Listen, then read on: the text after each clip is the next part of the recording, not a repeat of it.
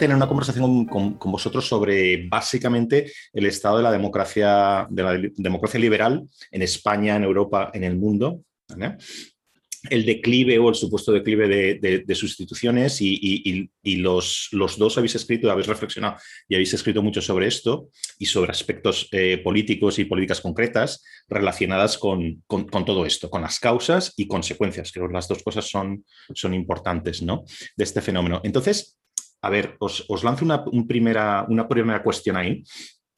Eh, yo estaba mirando estos días el informe de, ¿sabéis? La organización esta se llama Freedom House, ¿no? Em, entonces, el de 2021, que acaba, de salir, ¿no?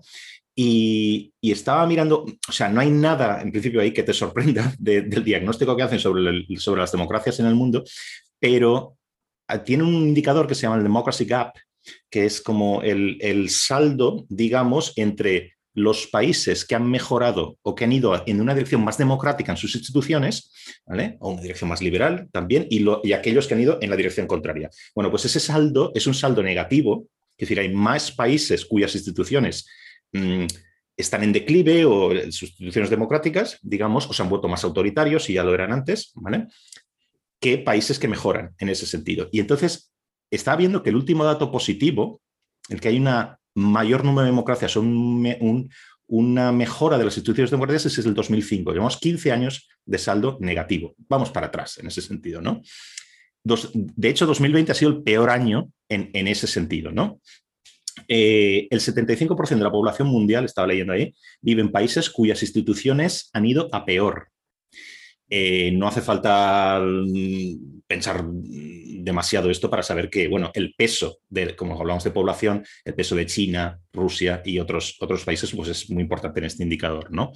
Eh, pero en cualquier caso, yo estaba pensando que eh, hasta, no, tras 1989, la caída del muro de Berlín, etcétera, el colapso posterior de la Unión Soviética y todo eso, todo iba de cara para la democracia liberal, ¿no? parecía, ya, ya, no por irnos aquello de Fukuyama y esto, ¿no? Pero parecía que todo iba a ir de, cara, ¿no? Que íbamos en ese camino a más y más democracia, más y más instituciones liberales, mayor apertura, etc. ¿Qué ha pasado? ¿Qué crees que ha pasado? Claro, la pregunta no se puede responder fácilmente, ¿no? Eh, quizá ni siquiera pueda responderse porque los fenómenos sociales y políticos, como bien sabemos todos los aquí presentes, son muy ambiguos, son polisémicos, son equívocos, es muy difícil, ¿no? Eh, claro, necesitamos a los, precisamente a las personas que miden el deterioro de la democracia para poder eh, evaluar, ¿no? A partir de la base empírica, si está pasando algo preocupante o no, ¿no? Y ahí ya, creo que eso ya admite debate, ¿no? Admite debate eh, la medida en la cual esos indicadores son fiables, que miden exactamente, dónde lo miden, ¿no? Porque a veces, por ejemplo, puede no medirse un deterioro de los usos y costumbres democráticos porque siguen en pie determinados procedimientos, pero los procedimientos pueden ser, bueno, pues desatendidos por los actores políticos, ¿no? Entonces, eso, yo sobre eso he escrito alguna pieza, en el sentido de que, bueno, eh, la democracia española, por ejemplo, es una democracia plena, pero en esos indicadores no se detectan determinadas hábitos, reglas informales, ¿no? Que nos hablan de conductas poco democráticas. Entonces, eso evidentemente es una cuestión que podemos dejar ahí aparcada, pero que hay que tomar en consideración. Entonces, lo que sí parece que hay es un debilitamiento de la dimensión liberal de la democracia, ¿no? dentro de la democracia liberal. Aquí a su vez podemos preguntarnos si una democracia iliberal es democracia o no, yo creo que no, pero también hay que preguntarse cuáles son los elementos o las dimensiones eh, liberales de la democracia liberal que se han deteriorado. ¿eh? Porque lo verdaderamente grave sería que se deterioraran los derechos fundamentales, ¿no? Porque en buena medida la democracia liberal es, como decía Sartori, la praxis de la protección constitucional de los derechos del individuo, ¿no? Y no sé si eso se ha producido o en qué medida se ha producido. Después hablaremos de la libertad de expresión, etc. Más bien lo que parece que hay un reforzamiento de las tensiones o las inclinaciones plebiscitarias que casi son consustanciales a la democracia de masas y que supone precisamente ahí un, por definición, casi cuando se refuerzan un debilitamiento de lo liberal de la democracia liberal. ¿no? Pero, y termino para no, eh, porque si no puedo extenderme mucho, ¿no? Yo veo que por una parte lo que hay es una crisis de la democracia, que siempre ha estado en crisis, como efecto de la intensificación de las lógicas de la propia democracia. Y por ejemplo, todo lo que te hablamos del relativismo, de la posverdad, tiene que ver con eso. Eh, y que eso a su vez puede relacionarse con aquello que es nuevo en los últimos años. ¿no? Cuando preguntabas qué ha pasado después del triunfalismo de los años 90, que tenía mucha lógica porque era nada menos que la derrota de la gran alternativa al sistema liberal, bueno, pues tendremos que debatir que cuánto hay de significativo en ese resultado de debilitamiento de la dimensión liberal de la democracia liberal en dos fenómenos, la crisis de 2008 y la reestructuración bastante radical del espacio público a través de la aparición de las tecnologías digitales. ¿no? Yo creo que eso es lo nuevo. Porque cuando hablamos, yo mismo lo he hecho, de el peso de las emociones, por ejemplo, la democracia, la democracia sentimental, las emociones no son nuevas. Lo que es nuevo es el lenguaje que utilizamos para hablar sobre ellas. ¿no? Entonces, el populismo puede relacionarse precisamente con la emergencia de las redes sociales y con la crisis, etc. Entonces, ahí hay un campo ¿no? para el debate que es muy amplio, que creo que se atestiguan, como te decía, un cierto debilitamiento. ¿Significa eso que está en peligro la democracia liberal en Occidente? Yo creo que no. Aunque por supuesto cayó Weimar, etcétera, y después me gustaría decir algo acerca de una cosa que me parece crucial, que es la dimensión ya temporal de la democracia. La democracia iba con nosotros, democracia liberal, dos siglos, dos siglos y medio, y eso tiene que contar por el lado del cansancio y por el lado de la experiencia, ¿no? Pero bueno, después seguiremos. Dejo la palabra a Toscano. Toscano. Estamos hablando con Manuel Arias Maldonado y con Manuel Toscano. Manuel Arias Maldonado es catedrático de Ciencia Política en la Universidad de Málaga. Ha publicado numerosos libros y artículos sobre política medioambiental, populismo, nacionalismo y política española y global, y colabora en medios como El Mundo, The Objective y Letras Libres. Su último libro ha sido publicado por Turner y se titula Abecedario Democrático. Manuel Toscano es profesor titular de Filosofía Política también en la Universidad de Málaga. Publica sobre todo en el campo de la filosofía y la teoría política y colabora en medios como Voz Populi y Letras Libres. En nuestra conversación abordamos varios aspectos de la democracia liberal, la vuelta o la persistencia de los regímenes autoritarios, la democracia iliberal, el puritanismo político y la cultura de la cancelación, los populismos de izquierdas y de derechas, los efectos de la pandemia en la libertad y en la rendición de cuentas en las democracias, la posibilidad de hacer transversales las políticas medioambientales y el papel que juega el liberalismo a la hora de determinar qué vidas son más valiosas que otras. Si quieres hacer posibles conversaciones como esta, puedes suscribirte a mi canal de YouTube, en la página de Facebook, en mi página web pacobeltran.com o en tu app de podcast favorita. Seguimos con Manuel Toscano y Manuel Arias Maldonado. Sí, bueno, me parece, mm, fíjate que en la literatura especializada se ha acuñado ya incluso una expresión, ¿no? La idea del eh, backsliding, ¿no? Rule of law backsliding, por ejemplo, para hablar de la situación en determinados países del, este, sobre todo en Polonia, en Hungría, aunque bueno, eso lo vemos en, en otras partes, ¿no? Bueno, el diagnóstico quizá un poco tópico, pero bastante conocido, es el de Yasha Maun, ¿no? ese en su libro de People versus Democracy, ¿no? El pueblo contra la democracia, ¿no? Como hay una, la crisis de la democracia liberal podría entenderse en el sentido de que hay una especie de creciente, de, creciente desarticulación o tensión entre el componente democrático y eh, las instituciones liberales, ¿no? Fíjate que la idea del de esa regresión democrática de la que se habla en algunos países, tiene que ver con el hecho, ¿no? el fenómeno tal y como se describe, ¿no? es el hecho de que determinados gobernantes eh, elegidos a través de procesos democráticos, es decir, salidos de las urnas, sin embargo, tratan de aprovechar la mayoría parlamentaria o la mayoría democrática conseguida precisamente para instrumentalizar las instituciones liberales, especialmente el Estado de Derecho, los tribunales, el, Poder Judicial o el Tribunal Constitucional. Es decir, que eso está pasando y que tenemos eh, cosas, eh, que esa tensión existe, está claro, en buena medida tiene que ver con el choque, decía Manolo antes, el choque de la... Se puede entender el populismo que en cierto modo viene a ser la figura que encarna esta contestación de las instituciones liberales en nombre de la, en nombre de la democracia, sin, por ejemplo, el choque que representó eh, la crisis económica del 2008 en adelante. Aquí, por ejemplo, tenemos el caso, tenemos el caso del 15M. Es decir, podemos explicar el surgimiento de Podemos sin, eh, lo que, sin ese caldo de cultivo a mí me parece que ahí además hay algunas lecciones interesantes de aquel magma bien intencionado del que después salieron muchas consignas populistas, consignas populistas que ponían en cuestión eh, el Estado de Derecho o digamos lo que son los fundamentos de una democracia constitucional. pues vamos, vamos a un poco, ya que habéis planteado tantas cosas, habéis abierto tantos frentes de sentido, vamos a intentar ir un poco a desmenuzar un poquito, ¿no? Todo esto, como estabais diciendo. No sé si conocéis, hay un artículo reciente de Anne Applebaum en The Atlantic, eh, que se llama The New, Puritans, los nuevos puritanos. Eh, mm, yo lo leí hace poquito y me parece un, artículo magnífico. Es un artículo que habla sobre literalmente eso, nuevo puritanismo, pero en realidad está hablando de otra cosa que es más importante incluso, ¿no?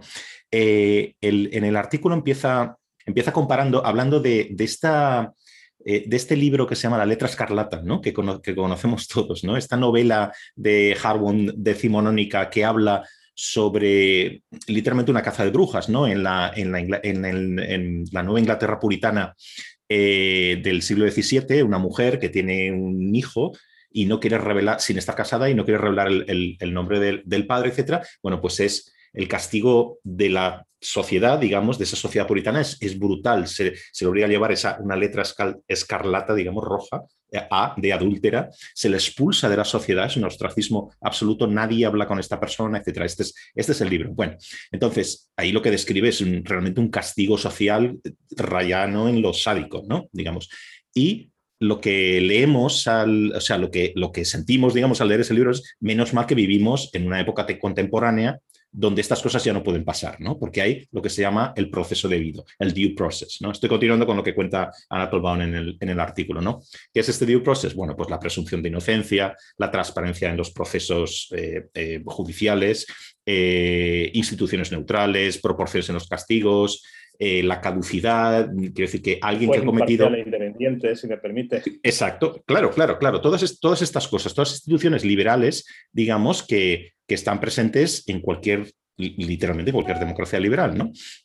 Entonces, eh, bueno, pues todas estas cosas, lo que está diciendo, lo que, la tesis de Applebaum aquí es que sí, menos mal que vivimos en estos tiempos, con, estas, con todo esto, ¿no? con el Estado de Derecho, pero un momento, esto se está perdiendo. ¿no? ¿Por qué se está perdiendo? Porque por la, por la corrección política, básicamente. ¿no? O sea, en tiempos de cancelación, de ofensa generalizada, cualquiera puede estar ofendido ¿no? y manifestar esa que se siente agraviado y ofendido en las redes sociales, las masas enfurecidas ya no son las del libro de, de, la letra escarlata que van por la calle con las teas ardiendo y tal, sino están organizadas en las redes sociales, ¿no? Eh, el ostracismo social es el, puede ser el mismo, incluso peor, ¿no? Entonces, por todas estas cosas, todas estas instituciones centrales de las democracias liberales se están perdiendo o, no tienen el peso que deberían tener, ¿no? Para contener a las masas, para, mm, para literalmente para sostener la justicia, ¿no?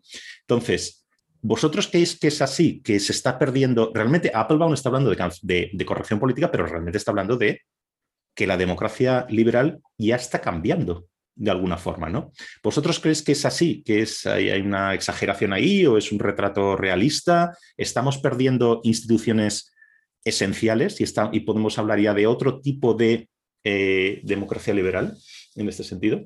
Sí, mira, pues yo creo que tu pregunta realmente significa preguntarse si creemos que existe la cultura de la cancelación, por ejemplo, porque fíjate que cancelar, que cancelar a alguien no se dice en español, es chirría en español, realmente se cancela una suscripción o un pago, ¿no? Cuando hablamos de cultura de la cancelación, de lo que estamos hablando es de ostracismo social, realmente de una forma contemporánea de, ostracismo social, pero un ostracismo social al que se condona a alguien de manera plebiscitaria sin garantía, sin la garantía de ningún tipo de proceso uh, debido, ¿no? por utilizar la expresión, la expresión clásica. Y digo, si existe la cultura de la cancelación, porque hay mucha gente que lo pone, pone en duda, ¿no? Con argumentos, por cierto, curiosos, ¿no? Porque hay quien dice, no existe la cultura de la cancelación porque siempre ha existido o no existe la cultura de la cancelación porque es buena, porque en realidad significa que a gente, a gente famosa y tal se le piden cuentas por cosas que ha dicho, que ha hecho eh, moralmente, moralmente incorrectas. Bueno, a mí, a mí me parece que estamos viendo que tenemos suficientes casos como para decir que existe y que además tiene un perfil, a mi punto no sé Manolo qué piensa, pero yo creo que, yo creo que tiene un perfil bastante característico. Quiero decir, cuando, si por ejemplo mm, nos centramos en ese fenómeno de la cultura de la cancelación, que en cierto modo tiene que ver con ese nuevo puritanismo una buena ejemplificación de ese nuevo puritanismo, yo creo que los perfiles tienen que ver, por una parte, con el medio, no se entiende si las redes sociales, por ejemplo, ¿no? ese carácter plebiscitario de la condena, ¿no? multitudinario de la condena, no se entiende sin el papel que tienen hoy las redes sociales. Em, tiene que ver con las motivaciones, porque detrás de eso hay una ideología, y yo creo que esa convergencia de, digamos, Internet e ideología es fundamental para entender lo que el perfil, el perfil específico de la cultura de la cancelación. En buena medida mm, tiene que ver con Fíjate, tiene que ver con, las, con la paradoja de las redes sociales, es decir, hoy hay más opiniones, más diversidad, más ruido que nunca, y supongo que en respuesta a eso, la pretensión de imponer ciertas normas o nuevas normas a través de ese tipo de sanciones informales. Y yo creo que eso es el mecanismo en lo que consiste básicamente el fenómeno de la, de la cancelación. Pero, obviamente... Eh, sí, una, cosa, perdona, déjame que te interrumpa solo un segundo y ahora, dejo. Claro que son sanciones informales, pero quiero decir, con consecuencias muy, muy reales, ¿no? Como tú estás diciendo, existe, ¿no? Esta cancelación. Pero la gente conocida y no tan conocida, perfiles de todo tipo, que yo he visto y he conocido en persona, ¿eh? perder el trabajo por hablar de una determinada manera, no utilizar unos determinados pronombres en, las clases o decir lo que no toca o defender a quien no toca, eh, aunque no tengas nada que ver con un caso determinado, perder literalmente el trabajo, ¿no? Y, literalmente que someter, ser sometido a un ostracismo social brutal, con lo cual sí es informal, pero es muy real. ¿No? Sí, bueno, y opera, es, cierto, además lo que tú dices, fíjate, yo escribo hoy en, en Voz Populi sobre el, sobre el caso de Peter, de Peter Bogosian, ¿no? que es un caso del, el filósofo que acaba de renunciar ahora en septiembre a su plaza de profesor en la, en Portland State, Pública de, Oregón. Yo creo que es un caso claro que cae bajo la cultura de la cancelación. Alguien que se atreve a poner en cuestión esa cultura de la ofensa, ¿no? A, llevar al, campo a opiniones que son, digamos, poco, poco ortodoxas y que afronta afronta todo tipo de consecuencias, algunas informales, por ejemplo, el hecho de que le escupían por el campus, que le han, vamos, ha sufrido una persecución constante. Pero también las propias autoridades académicas se han hecho eco de esas quejas habiendo procedimientos en los que no se respetaban las garantías. Él, por ejemplo, cuenta, cuenta cómo mm, se le abre una queja sobre una supuesta violación de las normas de la universidad acerca de discriminación y acoso, pero no se le permite conocer las acusaciones ni se le permite un careo con el, con el denunciante, con lo cual realmente, eh, claro, uno se siente completamente, en ese caso, uno se siente completamente indefenso ante ese tipo de, ante ese tipo de, acusaciones. Tiene gracia además que después de haber, eh, finalmente el proceso quedó en nada, no había suficiente evidencia de que hubiera violado esas normas, pero de todas maneras el informe oficial recomendaba coaching para el filósofo, ¿no? no deja de ser muy, muy significativo. El coaching me ha hecho mucha gracia, ¿no? Es como la, humillación ya máxima, ¿no? Someter a un filósofo a ese proceso. Bueno, yo empezaría diciendo que cuando hablamos de estos fenómenos, y sobre todo cuando hablamos de la crisis de la democracia liberal en un sentido más amplio, insisto en que hay que distinguir. ¿eh? Alemania, Suecia, Austria, a lo mejor no están tan en crisis allí como podemos percibir que estamos en España o en Estados Unidos, que es la sociedad a la que más miramos, ¿no? O de las que más pendientes estamos, también por la proyección que la propia sociedad norteamericana eh, tiene. ¿no? Y que es una sociedad, además, esto eh, lo retomaré al final de esta intervención, donde el elemento populista de la democracia está presente en su cultura política desde el origen, ¿no? porque hay un elemento ahí de elección directa del presidente y ese componente, esto es inevitable. ¿no? Em, o sea, eso de que la gente llegue a Washington y gobierne está en todo el cine americano de los años 30 hasta Taxi Driver, ¿no? y por eso las comparaciones a veces son eh, peliagudas. ¿no? Em, lo que planteáis de la, cultura de la cancelación, que es un nombre verdaderamente raro y de nuevo una traducción difícil, ¿no? De un término que proviene del mundo anglosajón. Bueno, aquí se da, yo creo, el tema este que decía Ferlosio de la perversión funcional del instrumento, ¿no? O sea, que si tienes una pistola la disparas. Entonces, si tienes redes sociales y tienes un teléfono, pues te dedicas a hacer lo que te pide el cuerpo. Lo que te pide el cuerpo es que los más implicados son los menos dispuestos a comprometerse, a, negociar, ¿no? en el sentido de compromise, son los más fanáticos, son los más participativos y son los que están ahí. Los que no son así no están, o están en un segundo plano de manera muy discreta. ¿no? Es decir, que las redes sociales, por definición ya, dan visibilidad a los que están en los márgenes, ideológicamente hablando, o estaban en los márgenes ideológicamente hablando, y por supuesto a los que son, digamos, ciudadanos más furibundos, ¿no? Eso digamos que es una característica estructural de las redes sociales, que puede a veces también dar una impresión equivocada acerca de, por ejemplo, cuáles van a ser los resultados electorales proyectados en un determinado momento en un determinado país, ¿no? Eh, es aquello de la gente que vivía en Nueva York se sorprendía de que pudiera ganar Nixon unas elecciones en los años 70, ¿no? Eh, esto, bueno, digamos que es inevitable y va con el paquete de las redes sociales. También es verdad que es una, Twitter, por ejemplo, es una red donde estamos sobre representados académicos, periodistas y políticos, con lo cual, de nuevo, el efecto burbuja está presente. Y también los jóvenes, claro, que han nacido casi con un teléfono eh, en la mano. ¿no?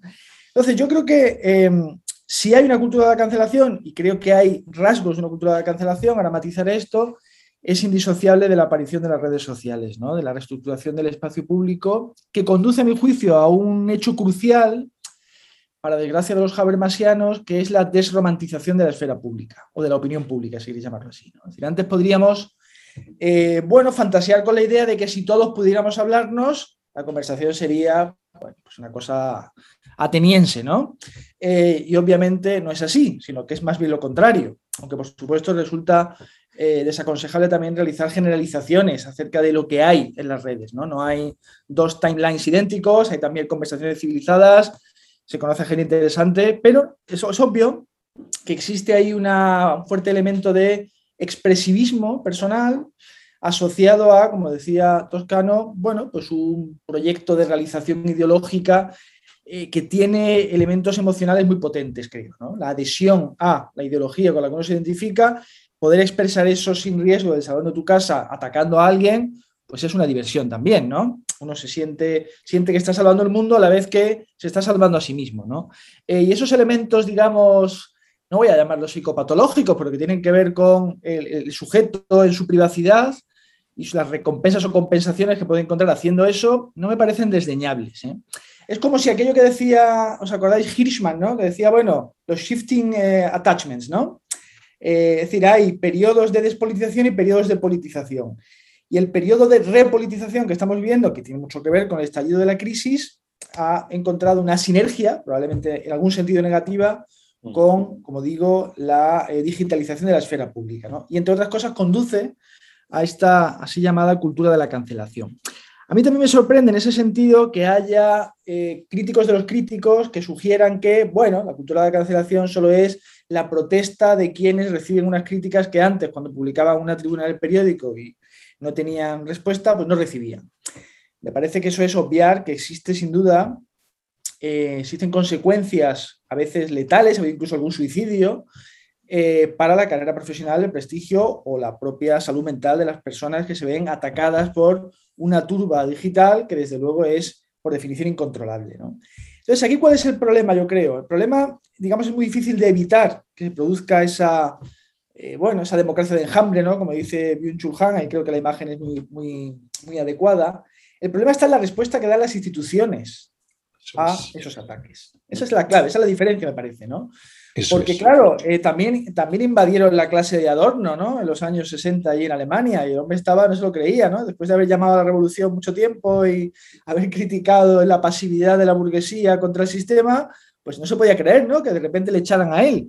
Em, pero la universidad le respaldaba. Y ahora no, ahora precisamente lo que sucede es lo contrario, que se cuestiona a quién se supone que está ofendiendo. Y además, el arco cultural es muy interesante, ¿no? Porque vamos, por eso decía hablar al principio de la pluralización eh, de las lógicas de la democracia en contra de la democracia misma. En los años 60 se trataba de ganarse el derecho a ofender, ¿no? Pensad en Lenny Bruce, ¿no? Por ejemplo, y en los procesos que, padeció por obscenidad, etcétera. O Larry Flynn, ¿no? Y ahora es el derecho a no sentirse ofendido. Es lo contrario. Y esto, claro, esto sí que ataca directamente la esencia de la cultura liberal, que es una cultura basada en la libertad de palabra, ¿no? Es, que en principio, claro, tiene unos límites que están marcados pues, por el honor, ¿no? por, por ciertos, ¿no? son los tribunales los que tienen que decidir si se ha producido una ruptura de ese derecho. ¿no?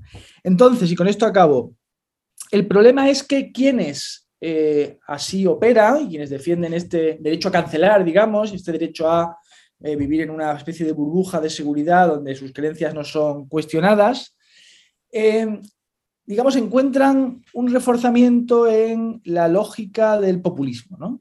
¿En qué sentido? Es una cosa peculiar, porque el populismo, y eso es lo interesante me parece a mí cuando hablamos de eh, elementos liberales y elementos democráticos de la democracia liberal, el populismo se sirve de la ideología de la democracia para prosperar en el interior de las democracias.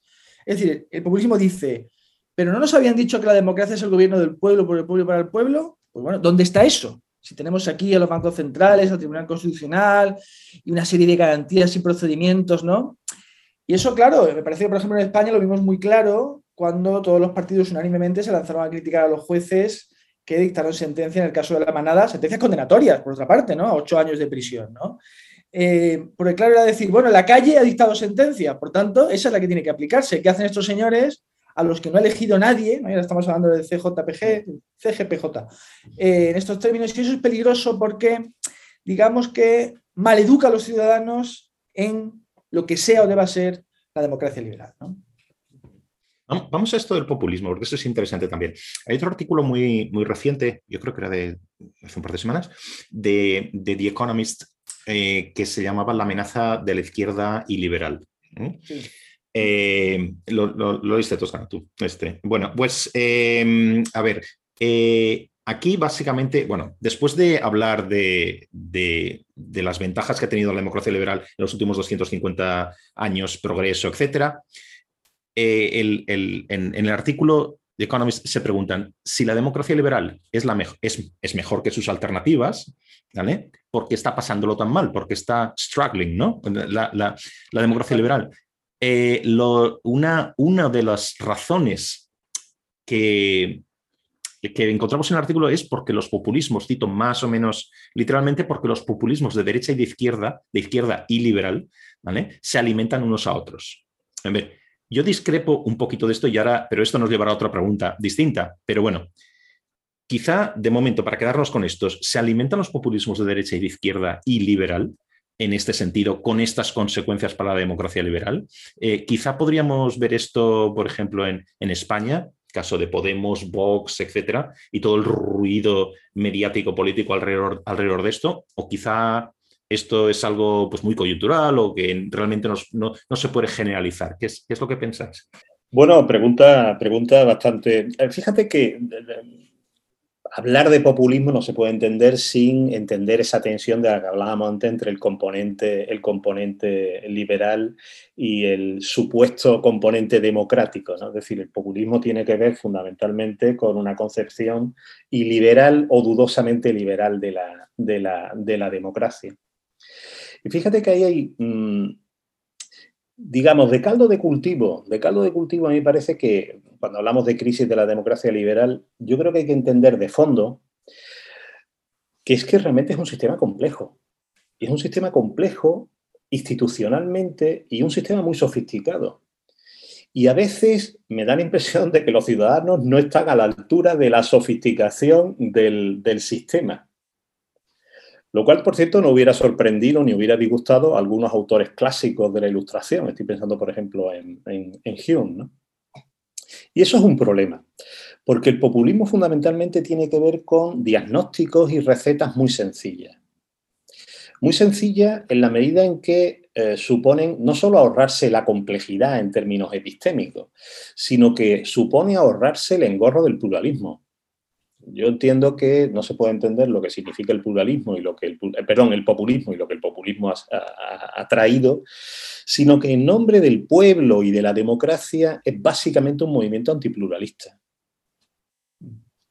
Esa es, me parece, la cuestión. Y claro, un sistema liberal, una democracia constitucional como las nuestras, es, digamos, el, el sistema, el marco institucional adecuado para una sociedad pluralista, porque una sociedad pluralista es sencillamente donde los ciudadanos tienen diferentes concepciones acerca del bien, del mundo, etc. Y eso además es el resultado natural, decían los clásicos, de cómo funciona la razón humana cuando hay eh, instituciones libres. ¿no? Frente a eso, pero claro, eso significa ruido, eso significa que tu vecino piensa de manera distinta, etcétera, etcétera. Claro, frente a eso, fijaros, el pluralismo, eh, perdón, el populismo significa, eh, trae un mensaje muy sencillo. La idea de hay un pueblo, un pueblo bueno, un pueblo unificado frente a una élite corrupta, el establishment, la casta, etcétera, etcétera. ¿no? Vamos a hacer la democracia, acordaros aquel eslogan del, del 15M, vamos a hacer la democracia real ya, Vamos a traer la democracia, la de verdad. Fijaros que de fondo está la idea, es decir, yo no creo que se pueda entender el populismo y esta crisis de la democracia liberal sin entender sencillamente que eh, hay gente que defiende, hay gente que defiende que esto que tenemos nosotros, la democracia representativa, la democracia liberal, es una especie de sucedáneo, es una especie de fachada de lo que sería una verdadera democracia, ya sea una verdadera democracia, aquello que hubo, que nunca lo hubo, por cierto, en la Atenas clásica o en la imaginación. Ahora bien, también te digo, esto no es nuevo. Si uno, por ejemplo, lee a Constant, que está en los orígenes del constitucionalismo liberal, ¿no? es uno de los grandes, de los padres del constitucionalismo liberal, estos mismos asuntos estaban ya ahí, está ahí presente en sus, eh, en sus escritos. ¿no? Eh, no sé si te he respondido a lo de si se retroalimentan, pero tenía interés por, subrayar que sean de derecha o de izquierda, lo característico de cualquier movimiento populista es que es, eh, claro, tiene una concepción del pueblo altamente moralizada, pero abiertamente antipluralista. Y eso es lo que lo opone frontalmente a las instituciones de la democracia liberal, que son que es el marco natural donde puede prosperar ese, que puede proteger ese pluralismo. Porque fijaros, ese pluralismo va asociado necesariamente a algo que señalaba Manolo antes, que eran los derechos y libertades fundamentales de los ciudadanos. No se puede desvincular una cosa de la otra. ¿no? Pensá, por ejemplo, en aquello que decía el viejo Rawls, ¿no? cuando decía aquello de, hablaba del hecho de la opresión. ¿no? Decía, allí donde vemos homogeneidad, donde no vemos pluralidad, ahí tienes un indicio, ahí tienes un indicio de que se está utilizando coactivamente el poder político para mm, subyugar, para ahormar una sociedad plural. ¿no? Sí, voy a empezar tirando de ese hilo, porque claro, el, pluralismo es el gran enemigo del populismo. ¿no? no ya el pluralismo teórico o la defensa teórica del pluralismo, sino pluralismo sociológico, real, existente en sociedades que bueno, han venido disfrutando de, en fin, instituciones libres, como decía eh, Toscana hace un momento. ¿no? Recuerdo cuando en la fase populista de Rejón en el primer Podemos, ¿no? esto aquí la genealogía es complicada, él hablaba de construir un nuevo pueblo con nuevos mitos, ¿no? nuevas canciones, nuevos referentes, y claro, el enemigo de eso es es el pluralismo, ¿no? el pluralismo real, que hay gente que vive de manera diferente, que piensa cosas diferentes y ahormar todo eso en una sola concepción del bien, digamos, solo puede hacerse de manera coercitiva. Entonces, esto, si os fijáis, nos lleva a una distinción muy esencial entre dos grandes tipos de tipos ideales casi de sujeto y de actores políticos. Aquellos que quieren vivir a su manera sin molestar a nadie y en todo caso defendiendo sus intereses en la esfera pública para no verse perjudicados por otros actores políticos o por procesos sociales más amplios, y el de aquellos que, en cambio, quieren que los demás vivan como ellos, quieren imponer un modo de vida. Y entre ellos, creo, están los populistas. ¿eh? Eh, no solo los populistas, pero los populistas también. Eh, y la democracia liberal es precisamente lo contrario, ¿no? Es un proyecto para que los individuos vivan como quieran, cada uno de ellos, aunque por supuesto podemos abrir aquí un debate acerca de eh, bueno, qué nos hace lo que somos, ¿no? Y de qué manera pues, nos dirigimos cada uno por un camino o por otro en la vida.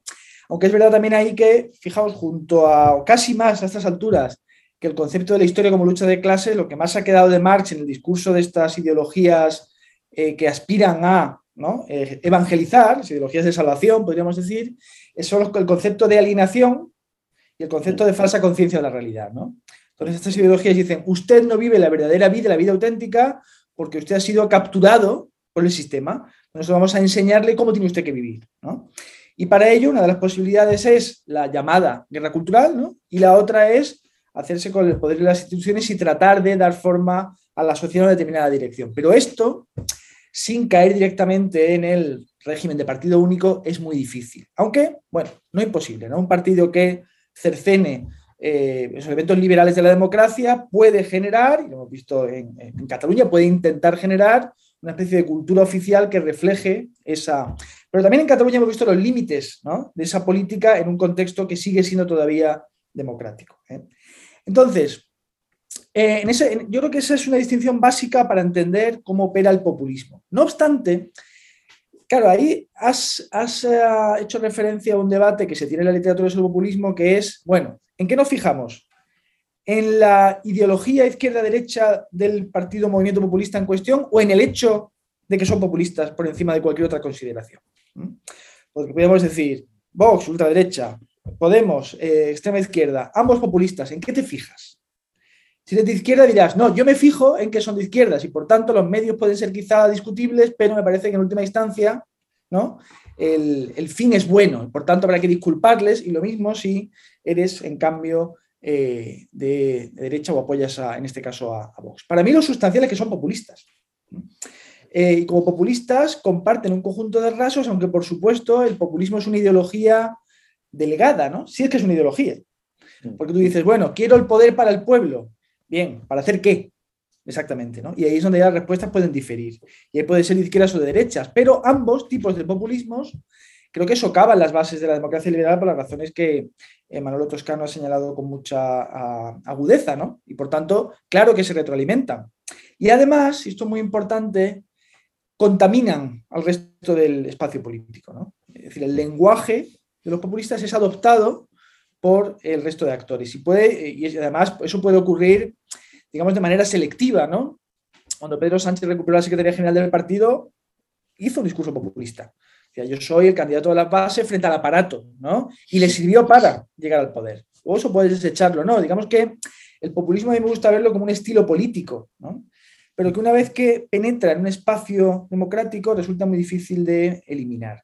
No obstante, eso solo voy a insinuarlo, después si quieres hablamos de eso la democracia liberal struggles porque también tiene problemas. Y esos problemas hay que identificarlos. Eh, y para mí los problemas tienen que ver sobre todo con los efectos perversos de la competición partidista.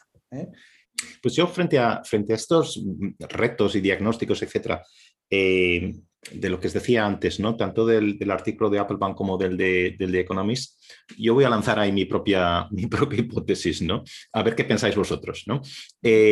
sobre el sobre el descontento, ¿no? O el descontento con la, el descontento con la, con la democracia liberal, ¿no? Yo creo que, la cosa sería más bien, ¿vale?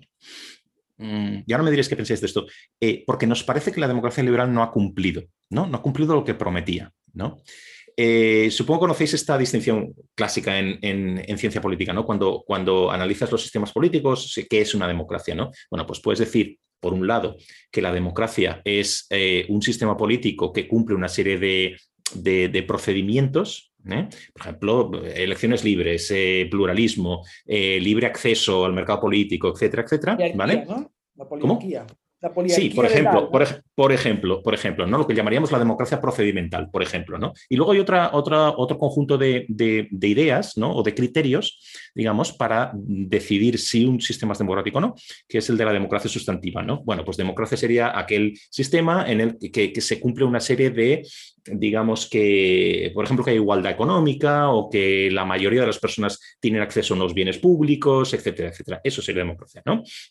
Lo contrario no lo es. Bien, la, paradoja, o sea, parece que estos criterios de democracia sustantiva pues no se están cumpliendo, ¿no? O no se están cumpliendo en muchos lugares, ¿no? O, nos da la impresión de que no se están, no se están cumpliendo. La paradoja para mí es que el único sistema que puede garantizar tanto la libertad como la igualdad de oportunidades y el progreso eh, es la democracia liberal, ¿no? Eh, yo creo que no es tanto la democracia liberal lo que falla, como otras cosas, ¿no? Y entre otras cosas, lanzo ahí, lanzo ahí unas cuantas, ¿vale? Por ejemplo, cuestiones como los flujos globales de migración, ¿no? Que tiene tanto impacto en, los países donde, donde, llegan o donde intentan llegar estas personas que intentan moverse de un lado a otro, ¿no? Eh, cambios económicos estructurales, crisis financieras mundiales, antes lo habéis comentado, la del 2008, por ejemplo, ¿no? Eh, otro grupo de factores, digamos, a tener en cuenta para mí serían es que es difícil ver las ventajas de la democracia liberal cuando, cuando, por ejemplo, las damos por hechas, ¿no? Quiero decir, ¿cuántas generaciones han crecido en Europa ya sin saber lo que es la guerra o sin, sin pensar que la democracia está en peligro, por ejemplo, ¿no? En Occidente.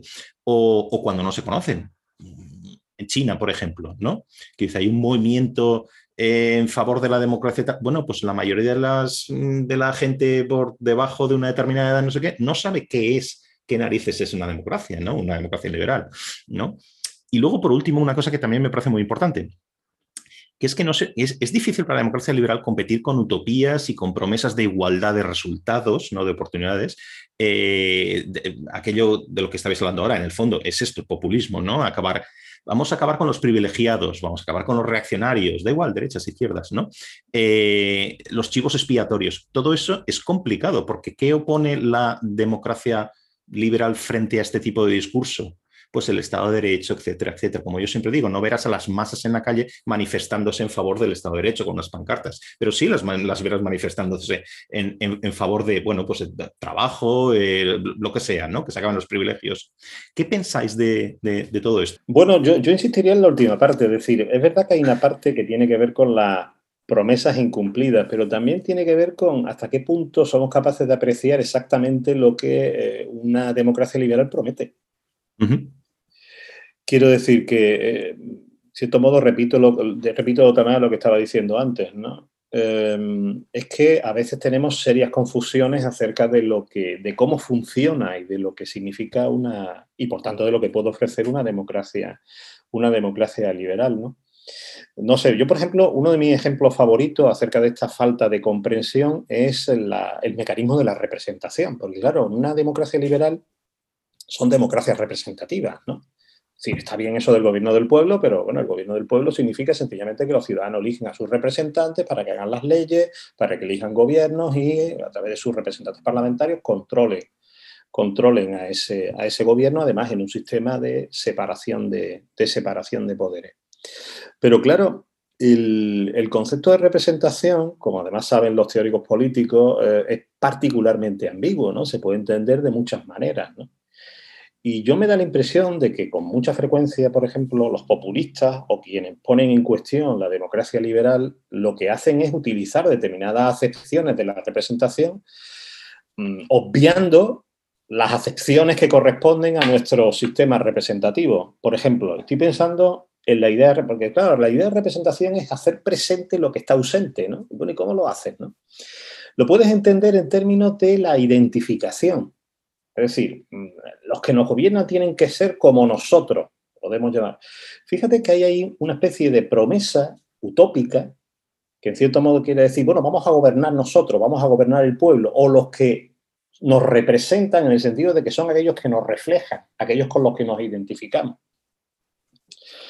Y eso sospecho que está muy, muy, muy en el fondo, en la raíz de muchas de las ideas, de las ideas populistas o de la retórica o de las retóricas populistas. Pero, pero mm, fijaos que, claro, el, concepto de representación que en cambio se maneja en, una democracia liberal es completamente distinta.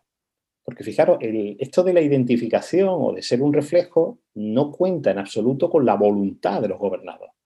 De ahí que sea una retórica que con frecuencia utilizan los líderes autoritarios, ¿no? Que se erigen el representante de ese, pueblo, noble y virtuoso en contra de, la, de, las élites.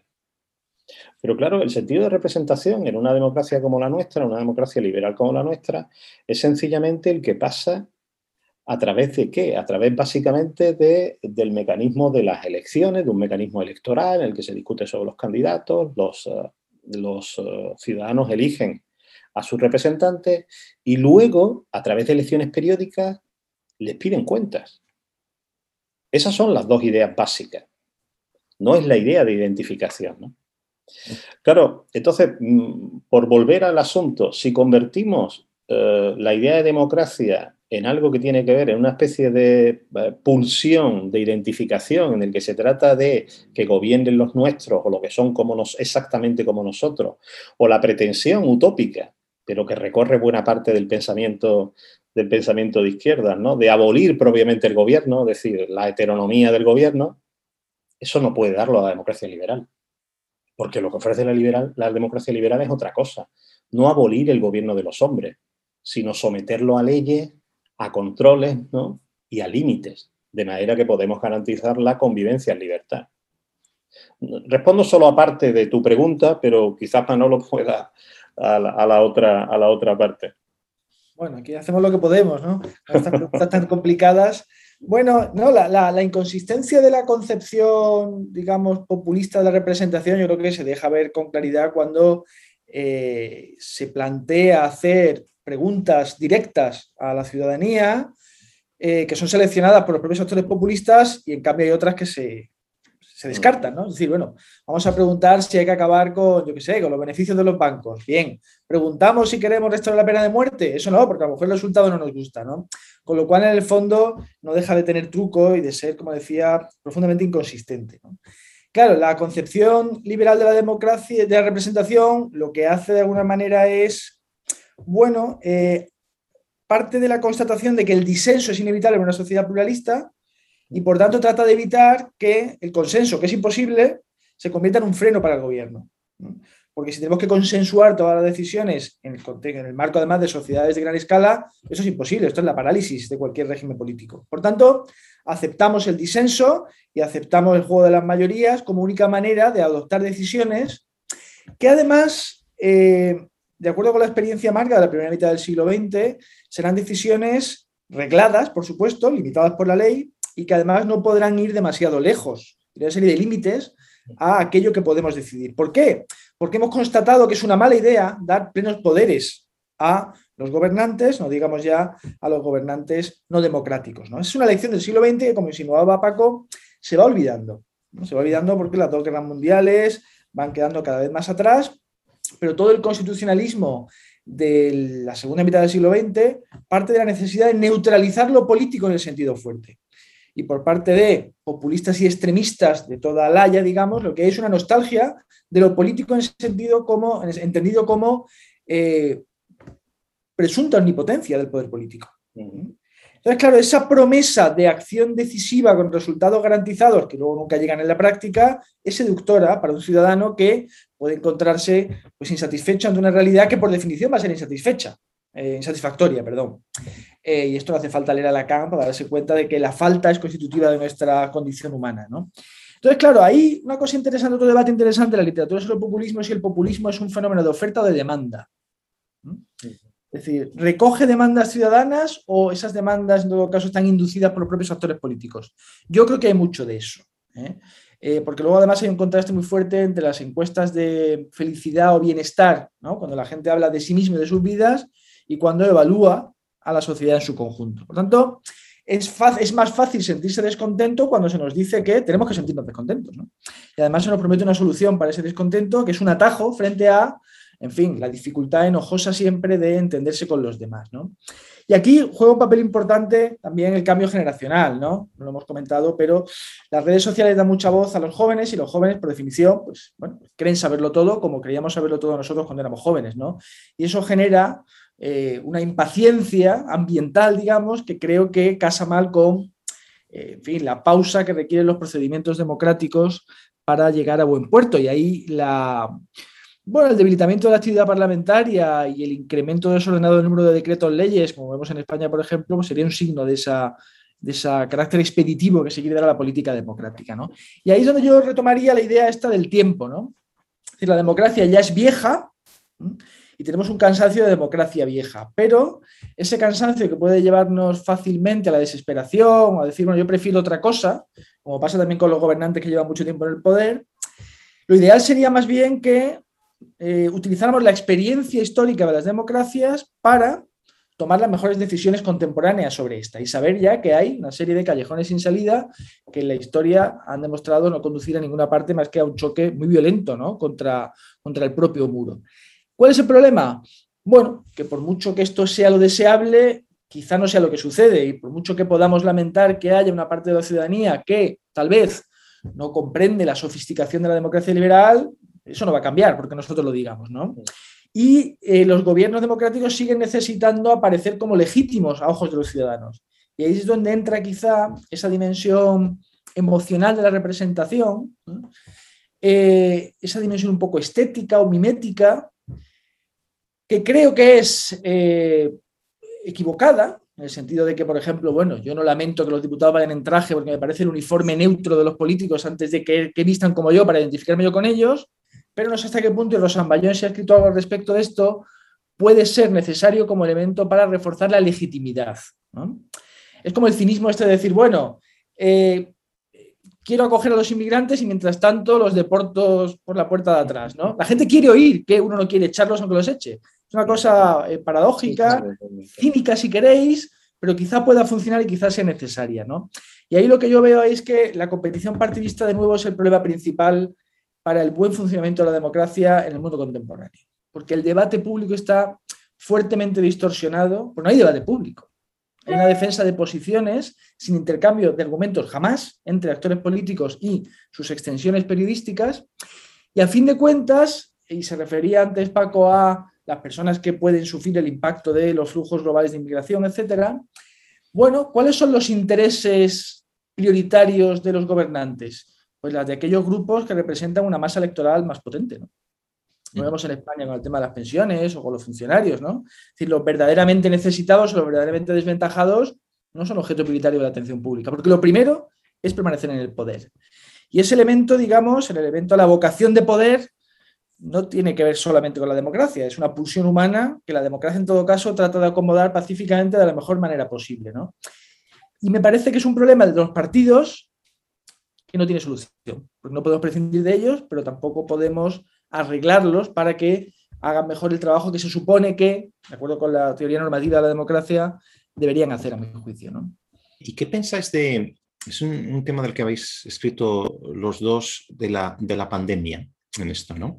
Eh, creo que, Maldonado, tú tienes un, libro entero sobre, sobre esto, ¿no?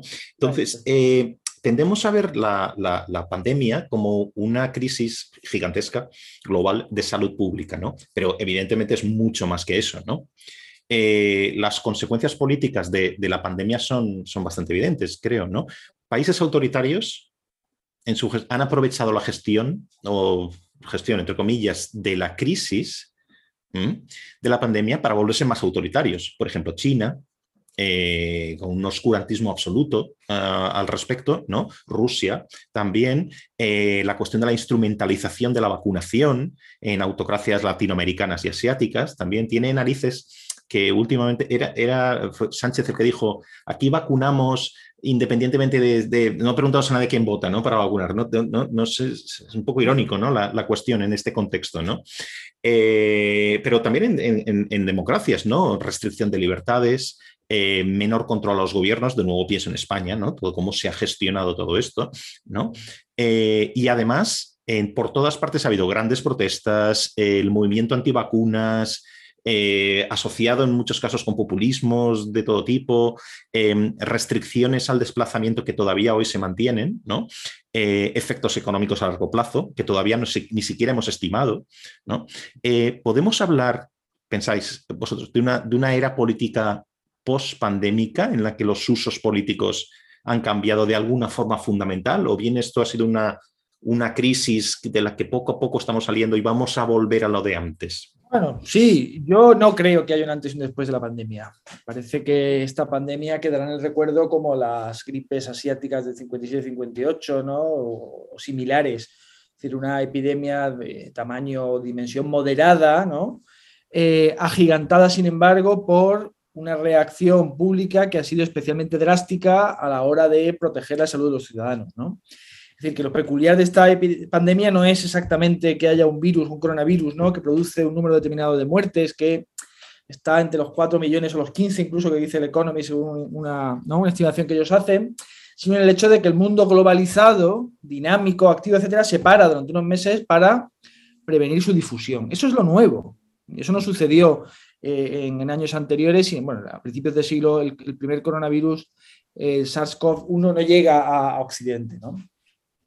Eh, entonces, los países autoritarios tampoco necesitan demasiados pretextos para seguir siendo autoritarios o radicalizar su autoritarismo. Pueden aprovecharlo, pero no es un cambio tampoco en su esencia. En cuanto a las democracias, que haya protestas me parece inevitable.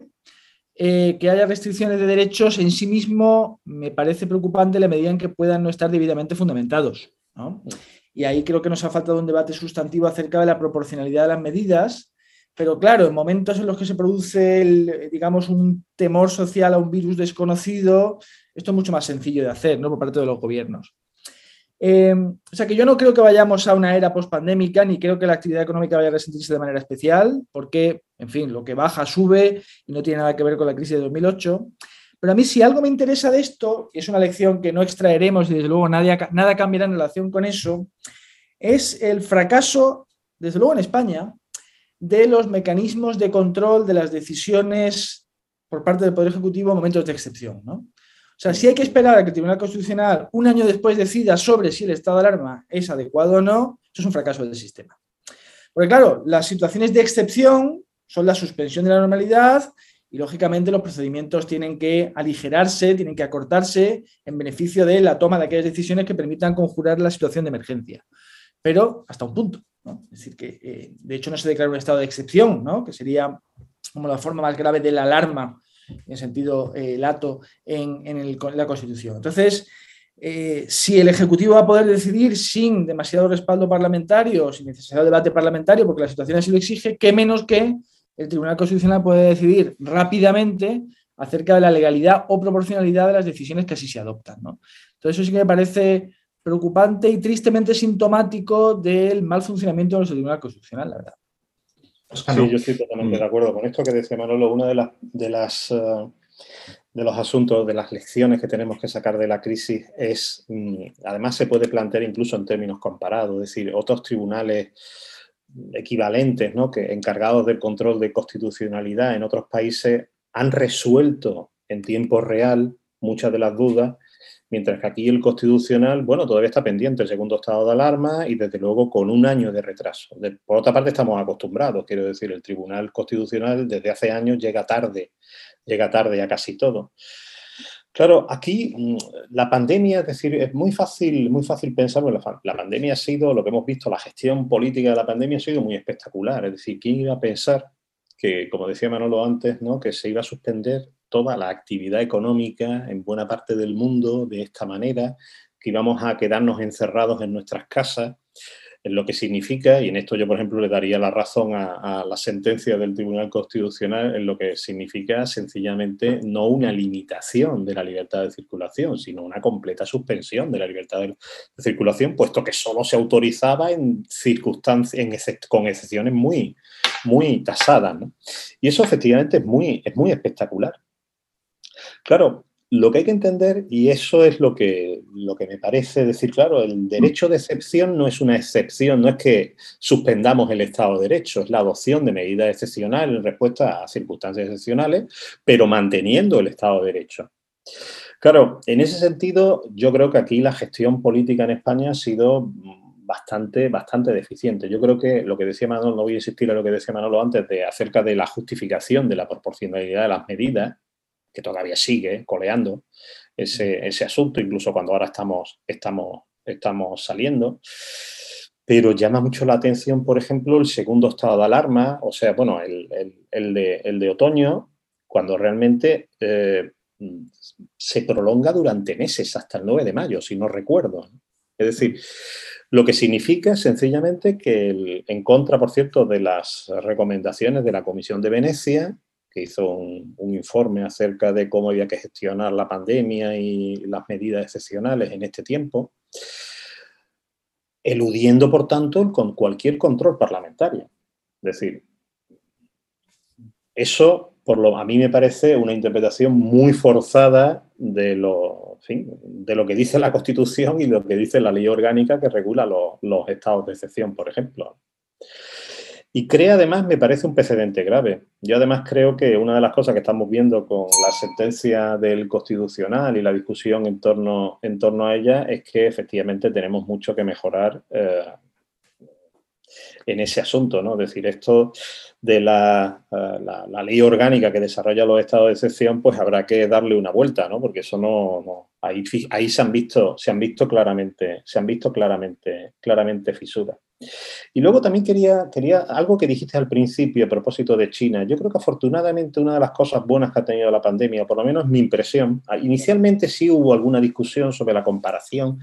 Esta, idea que siempre está de que los regímenes autoritarios son más eficaces, porque son más expeditivos, porque no están sujetos a controles, ¿no? Bueno, eso se ha revelado como lo que es. Es decir, los estados autoritarios lo que presentan es un falso espejismo de eficacia.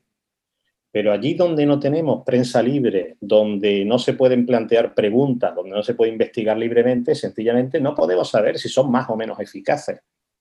De hecho, me temo que tienen menos alicientes para ser eficaces cuando no están sujetos a, control. Es decir, que eso, y eso yo creo que afortunadamente lo hemos visto, es decir, no, no son las democracias menos competentes ni menos eficaces a la hora de gestionar problemas como ha sido, problemas de, esta magnitud como ha sido la, como ha sido la pandemia. Maldonado, tú tienes un libro entero sobre esto, que es la cuestión de las políticas medioambientales, etcétera, ¿no? Planteado en un ángulo específico que quiero plantearlo, ¿no? Creo que es tu libro sobre el antropoceno, ¿no? El que, el que, en el que hablas de, todo esto, ¿no? Tendemos a, encuadrar a los partidos verdes, a las medidas medioambientalistas, a la protección del cambio climático, como, como todos los solemos dividir en izquierdas y derechas, tendemos a, empujarlo hacia la izquierda, ¿no? Y yo me pregunto por qué. Eh, en realidad, incluso eh, son escasos los partidos en Europa, por ejemplo, ¿no?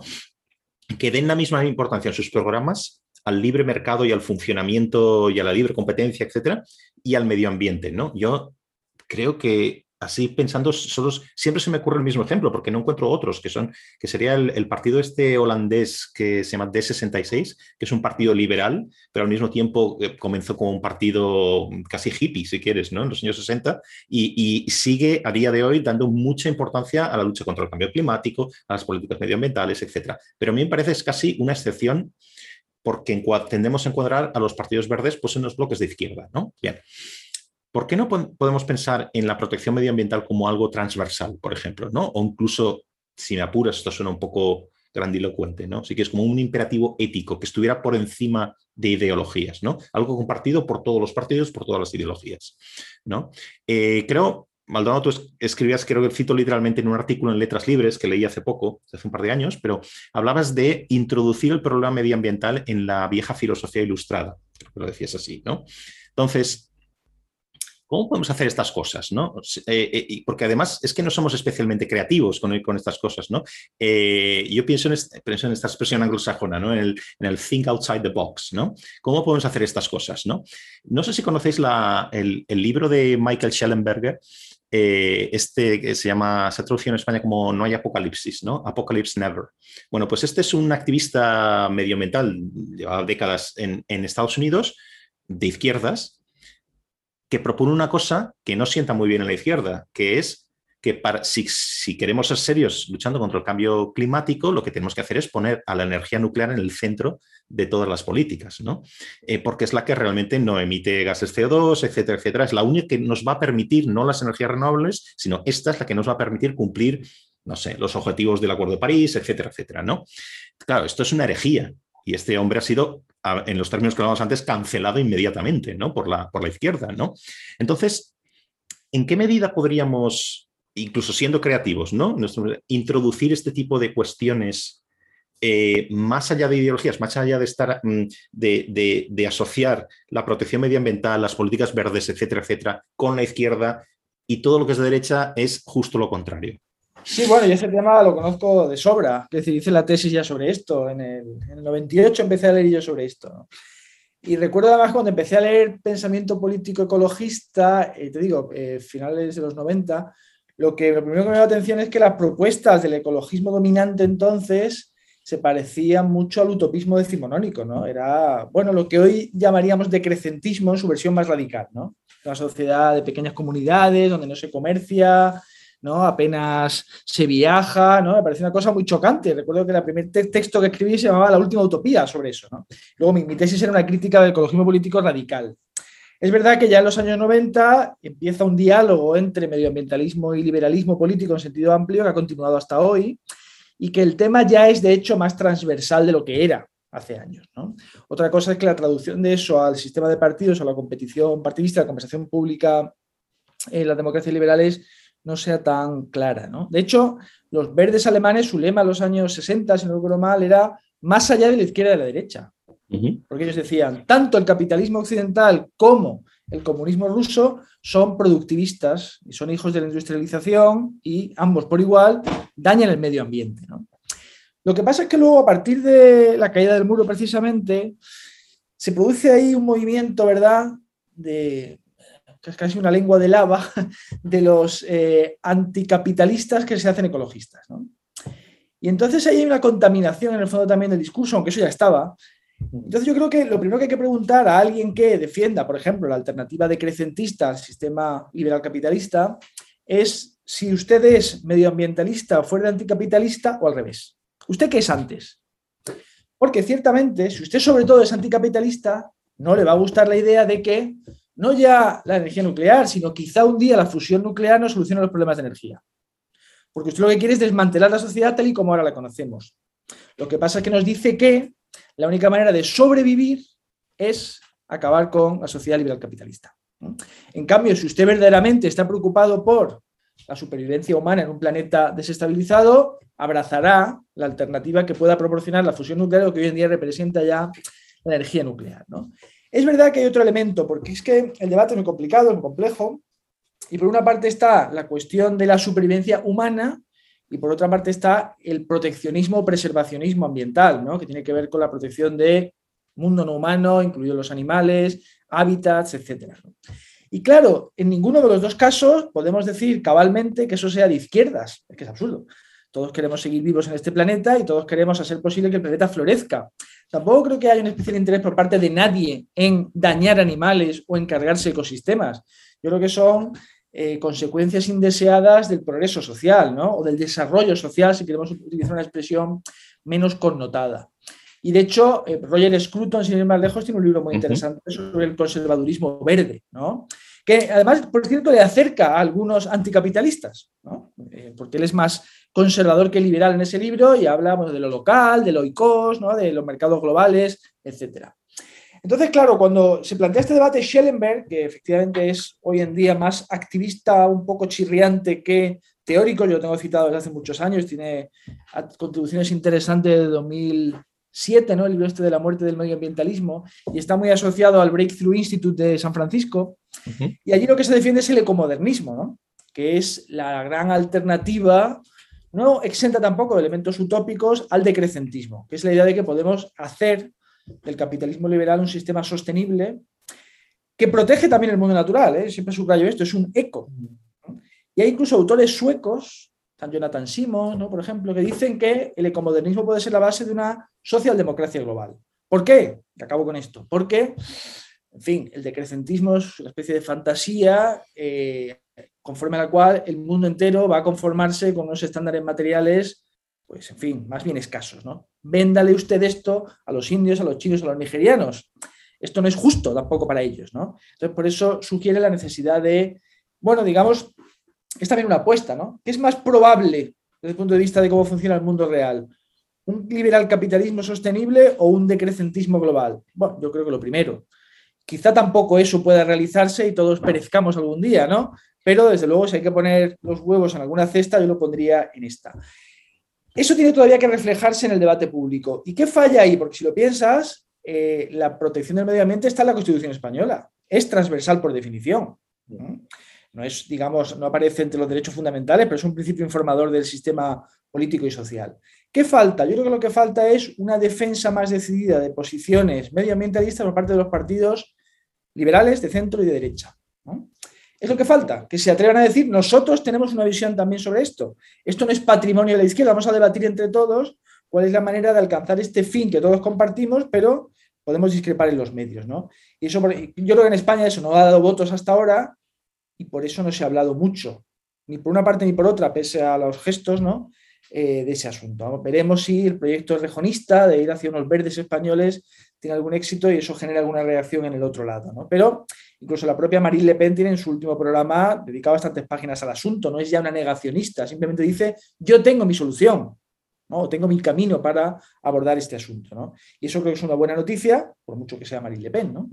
Eh, no, yo creo que eh, quería referirme simplemente a algo que decía Manolo al final, ¿no? Y es que quizás el tema del medio ambiente, como por ejemplo el, maltrato a los animales, eh, son ejemplos de cómo a veces funcionan los temas en, eso que llamamos eufemísticamente la conversación pública, ¿no?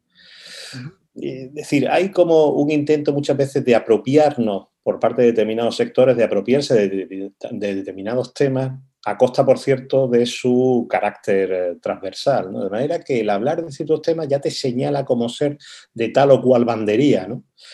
Y claro, en un clima de polarización como en el que vivimos, que además es polarización más afectiva en realidad que ideológica, y los temas son en función de esa, de esa, de esa polarización los temas caen de un bando o caen de otro, pues eh, a veces los partidos políticos o los líderes de opinión, los comentaristas caen en la torpeza de ceder todo el terreno al, adversario, sencillamente porque dan por supuesto que es un tema de los otros, que señala a los otros, que pertenece a, los otros. Y en el tema del medio ambiente, bueno, es un tema lo suficientemente importante como para ser considerado transversal y para que todos los partidos políticos de diferentes orientaciones, también los, partidos de centro, centro, centro derecha o de derecha, pues tomen partido acerca de él. De hecho, inevitablemente tienen que tomar partido. Me gustaría acabar con una, una, última, una última pregunta y tiene que ver con, con algo que Toscano tú escribías hace relativamente unos meses en un artículo en Letras Libres que llamas Vidas Valiosas. Eh, es un artículo sobre el liberalismo y la vida buena, ¿no? que es una que me parece muy interesante y que es, pones el dedo sobre una cuestión que, que sea clásica, ¿no? sobre eh, la neutralidad del Estado y no, resuelta, es una cuestión no resuelta en el sentido que no hay una, digamos, un acuerdo en, la filosofía política liberal sobre esta, sobre, esta cuestión de la neutralidad. ¿no?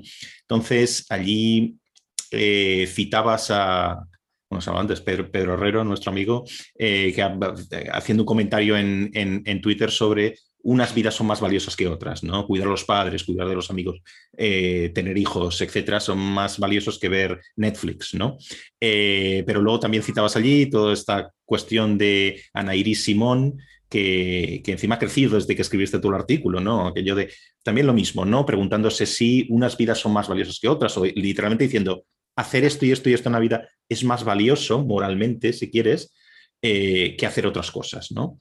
Parece más, que más allá de todo esto, a mí me da la impresión de que sigue siendo un debate puramente intelectual, ¿no? Porque desde la posguerra ya no hay democracias liberales neutras, ¿no? Puramente neutras, ¿no? Eh, que se preocupen únicamente por eso que decíamos antes, ¿no? Los procedimientos, las democracias eh, procedimentales, ¿no? La igualdad ante la ley y ya está, ¿no? yo no sé si estaréis de acuerdo en que aquellas democracias las, los sistemas liberales anteriores a la, por poner alguna fecha, a la Segunda Guerra Mundial, ¿vale? se caracterizaban, si bien por la igualdad ante la ley, pero también por desigualdad de ingresos, desigualdad en el acceso a lo que llamamos ahora bienes públicos eh, y, desigualdad de oportunidades también. ¿no? Entonces, si pudiéramos volver a, sistemas políticos liberales más neutros, y yo creo que eso tendría muchas ventajas, ¿volvería todo aquello también? Es decir, la pregunta que, os hago es, ¿es imposible tener estados que son impecablemente neutros? Por ejemplo, que no privilegien con mi dinero y con mis impuestos determinados estilos de vida, ¿vale? Eh, o que interfieran en mi libertad, ¿vale? Tener eso y además igualdad de ingresos e, y oportunidades. O sea, si tenemos eh, eh, em, em, sistemas políticos o estados totalmente neutros, nos tenemos que resignar a tener una desigualdad gigantesca? Bueno, yo creo que bueno, mi, intención cuando, cuando escribí aquel artículo básicamente tenía que ver con, es una discusión, un debate filosófico acerca de cómo entendemos el liberalismo, y especialmente la relación entre dos formas de liberalismo contemporáneo, dos bandos entre los liberales contemporáneos, como son por una parte los, los llamados liberales perfeccionistas y los antiperfeccionistas. Pero fíjate que yo, yo ya te llamaría la atención sobre una cosa. El, propio Rawls, que es el campeón de los liberales antiperfeccionistas y teóricamente el campeón de la neutralidad liberal, escribió posteriormente mm, diciendo que, mira, me equivoqué utilizando el término neutralidad, porque claro, neutralidad es un término ambiguo, ¿de qué hablamos? ¿De neutralidad de la justificación o de neutralidad de las consecuencias? La neutralidad de las consecuencias es imposible pero es que la neutralidad de la justificación, él fíjate que el propio campeón de la neutralidad liberal mm, se dio cuenta de que el término neutralidad mm, tiene más problemas de los que resuelve. Y eso creo que hay que tenerlo, que tenerlo muy claro. Yo en ese artículo, por otra parte, lo que defendía es que el liberalismo no puede desentenderse de la cuestión de la vida buena. Es que en realidad siempre estamos hablando de la cuestión de la vida buena de una manera o de otra. ¿no? Si cuando hablamos de intereses, cuando hablamos de felicidad, cuando hablamos de, eh, de eso todo, solo tiene sentido si nos planteamos qué cosas son valiosas, qué fines vale la pena perseguir. De ese debate en la esfera pública, eso no puede estar fuera de la conversación. De ahí que en cierto modo lo escribí como, eh, como respuesta a mi perplejidad por lo que algunos decían. que venían a decir, ¿cómo podemos hablar de que hay vidas valiosas? Me acordaba yo de Sócrates cuando, cuando, cuando precisamente le dice, le dice en el Gorgia a Calicles, ¿no? Dice, pero si no hay cuestión más importante, ni un tonto lo negaría. Dice, dice Sócrates allí en el Gorgia. Y claro, yo lo que quería defender es que el, liberalismo lo que no tiene es una visión completa de la vida buena, pero sí una visión parcial, en la medida en que el ideal de autonomía, de autonomía personal, eh, es imposible de erradicar del, hay otras concepciones del liberalismo, a mí me parece que esa es particularmente la mejor, si además la combinamos, creo que permite, que es lo que preocupa a los liberales eh, antiperfeccionistas, creo que esa visión que pone en el centro la autonomía personal eh, permite responder a la preocupación de los liberales antiperfeccionistas por el respeto de la pluralidad, que era lo que a mí me interesaba argumentar en, ese artículo. Creo que eso es un debate que es independiente de la cuestión acerca de si nos preocupamos por la, por la, por la igualdad. Es un debate distinto. Es un debate distinto. Quiero decir que la preocupación por la igualdad es una preocupación, por utilizar la expresión que hemos utilizado antes, transversal, tanto a liberales perfeccionistas como a no perfeccionistas. Claro, la cuestión de la igualdad y el papel de la igualdad dentro del pensamiento liberal, eso, eso sí que daría para, daría para discusiones, para discusiones eh, enormes, si queréis. Hay quien, por ejemplo, niega que la igualdad en realidad sea un valor moral fundamental y además con buenas razones. Por ejemplo, eso lo hace Joseph Rapp, ¿no?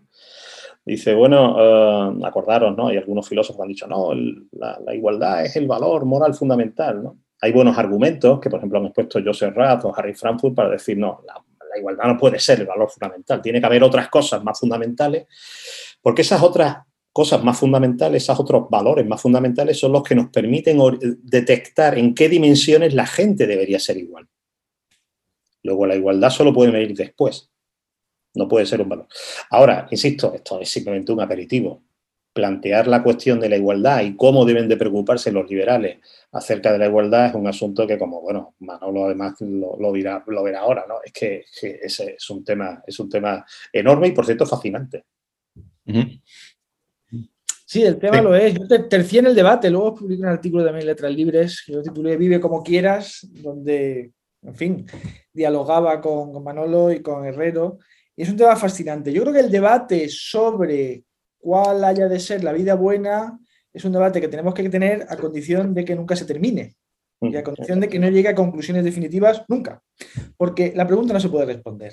O sea, en cierto sentido, como dice Manolo Toscano, por supuesto, la vida valiosa es la vida autónoma, pero es que esa es una condición casi procedimental, en el sentido de que el sujeto está en condiciones de reflexionar críticamente sobre cómo quiere vivir. ¿eh?